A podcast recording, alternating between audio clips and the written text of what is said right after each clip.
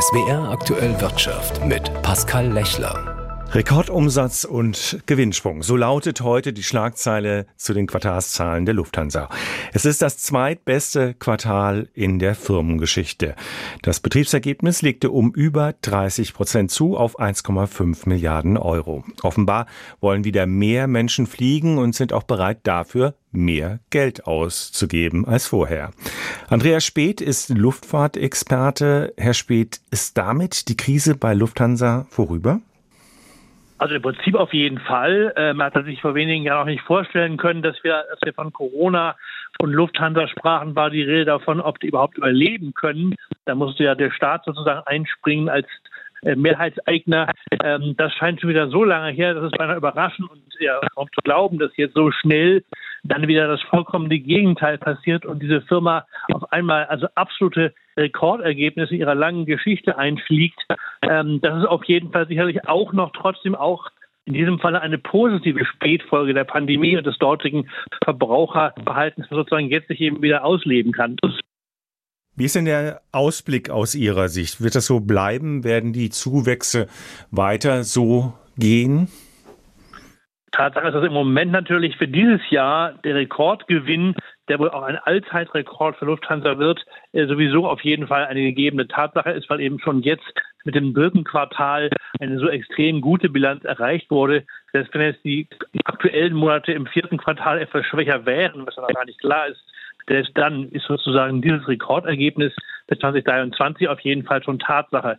Aber es ist trotzdem auch das selbst noch sehr volatil im Moment, denn die große, große offene Frage, die natürlich jetzt neu sich stellt, ist das Thema Nahost, was zum einen natürlich die Nachfrage beeinflussen kann. Wenn es da jetzt unter Umständen zu einer Ausweitung der Kriegshandlungen kommt, ist vor allen Dingen auch das große Problem für die gesamte Luftfahrtbranche, dass die Ölpreise wieder ins Extreme steigen könnten. Das ist noch nicht so weit. Aber sollte sich der Krieg im Nahen Osten massiv ausweiten, was ja viele befürchten, dann wäre einer der ersten, die darunter zu leiden haben, die Luftfahrt und natürlich auch im Bereich Nachfrage. Ähm, die aktuelle günstige Lage ist eben vor allen Dingen dem geschuldet, dass die Leute eine unbändige Lust haben, nach Corona, wo sie nicht weg durften, jetzt Langstreckenflüge zu machen. Das heißt, im Moment der jetzt aktuelle Rekordgewinn im dritten Quartal zusammen mit dem zweiten basiert was auf Privatreisenden, die Langstrecke fliegen. Und das war eben vorher nicht möglich. Aber die Frage ist eben, ist diese Nachfrage sozusagen weiter da, wenn es jetzt hier zu einem Ausweitung der Konflikte im Nahen Osten kommt? Und die Passagiere sind ja offenbar bereit, viel für ein Ticket hinzulegen. Der Durchschnittserlös liegt bei 25 Prozent. Ist die Zeit der Billigtickets vorbei? Man muss es ein bisschen differenzieren. Billigtickets, von denen reden wir vor allen Dingen innerhalb Europas auf Kurzstrecken die ist grundsätzlich nicht vorbei, weil durch diese Niveaus, die es mal gab vor einigen Jahren, man wirklich mit Billigfliegern wie Ryanair für quasi für einen Euro fliegen konnte, plus Gebühren, das ist natürlich definitiv vorbei. Das ist auch gut so aus ökologischen Gründen. Aber trotzdem ist generell das Thema Billigflug keineswegs vorbei. In diesem Fall jetzt hier aber sprechen wir von Langstrecken, wo es eben bei weitem äh, diese Konkurrenz so nicht gibt im Billigflugbereich. Und es ist interessant, weil Lufthansa hat im Moment noch wesentlich weniger Flugzeuge im Betrieb als vor der Pandemie. Schon deswegen ist natürlich eine Verknappung des Angebots da. Und gleichzeitig ist die Nachfrage eben exorbitant gewachsen. Und dann ist es logisch, hohe Nachfrage, weniger Angebot, also steigen die Preise. Und die Verbraucher, die lange Zeit dafür bekannt waren, dass sie dann eher gar nicht weit wegfliegen, wenn es teuer ist, denen war es anscheinend im Moment egal. Die sagten, egal, wir wollen sozusagen trotzdem fliegen, egal was es kostet, und waren sogar offensichtlich in großer Zahl bereit, diese eigentlich gerade rekordhohen Tarife für Langstrecken auch zu bezahlen.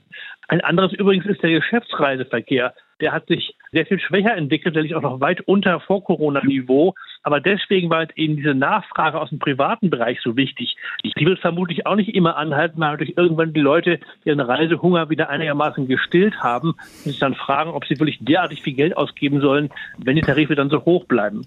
Der Luftfahrtexperte Andreas Speth. Normalerweise sinkt die Arbeitslosenquote im Oktober kräftig, doch in diesem Jahr fällt die Herbstbelebung sehr verhalten aus. Offenbar schlägt die schwache Konjunktur nach und nach auf den Arbeitsmarkt durch. Die Zahl der Arbeitslosen sank im Vergleich zum September nur um 20.000. Die Arbeitslosenquote blieb bei 5,7 Prozent.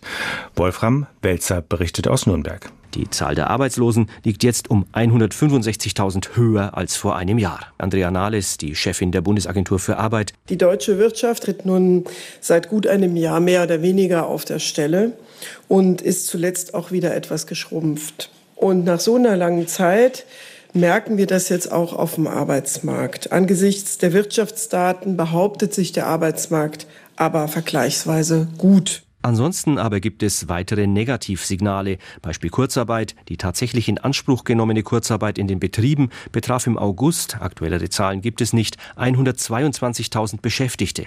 Und es deutet sich an, dass die Kurzarbeit in den nächsten Monaten wieder eine stärkere Rolle spielen könnte. Die Anzeigen für konjunkturelle Kurzarbeit nahmen im Oktober ebenfalls wieder zu. Vom 1. bis 26. Oktober wurde für 82.000 Personen konjunkturelle Kurzarbeit angezeigt. Der erhebliche Anstieg gegenüber dem September dürfte mit temporären europäischen Lieferproblemen in der Automobilindustrie zusammenhängen.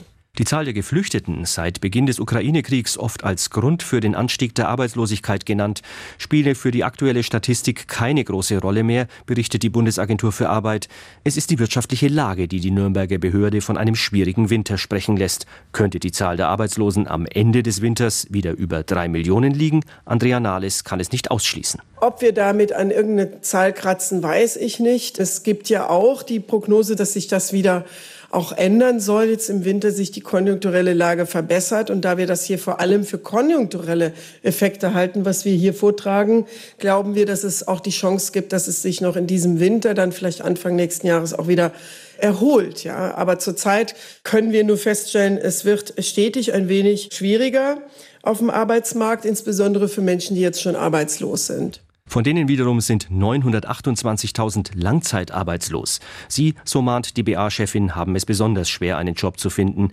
Die Jobcenter könnten sie dabei unterstützen, bräuchten allerdings mehr Geld aus dem Bundeshaushalt, um das bei steigender Arbeitslosigkeit und steigenden Kosten zu leisten. Die Abgeordneten sollten der von Finanzminister Lindner vorgeschlagenen Kürzung der Mittel daher nicht zustimmen. Ein 10,5 Prozent höherer Monatslohn und mindestens 500 Euro mehr. Das fordern die Gewerkschaften bei den heute gestarteten Tarifverhandlungen für die Beschäftigten im öffentlichen Dienst der Länder. In Potsdam treffen sich bis morgen die Vertreter von Arbeitnehmern und der Bundesländer zur zweiten Verhandlungsrunde. Lehrer, Kita-Erzieherinnen, Polizisten, Strafvollzugsbeamte, Mitarbeiter von Behörden und Forstämtern. Die Liste derer, die von dem Tarifabschluss profitieren würden, ist lang. Knapp 1,2 Millionen Beschäftigte sind das. Hinzu kommen 1,3 Millionen Beamte, auf die die Verhandlungsergebnisse übertragen werden, sowie eine Million Pensionäre. Vertreten werden sie von der Dienstleistungsgewerkschaft Verdi und dem Beamtenbund DBB. Sie verweisen bei ihren Forderungen auf die Mitarbeiter des öffentlichen Dienstes beim Bund und bei den Kommunen.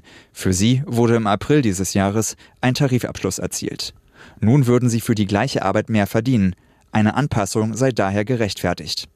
Außerdem seien die öffentlichen Etats der Länder im Schnitt besser ausgestattet als die der Kommunen. Die Länder lehnen diese Forderungen ab. Finanziell sehen sie wenig Spielraum für Tariferhöhungen. Unter anderem aufgrund der Unterbringung von Flüchtlingen und fehlenden Steuereinnahmen seien die Kassen leer. So Hamburgs Finanzsenator Andreas Dressel, der die Tarifgemeinschaft deutscher Länder vertritt, vor Beginn der zweiten Verhandlungsrunde in Potsdam.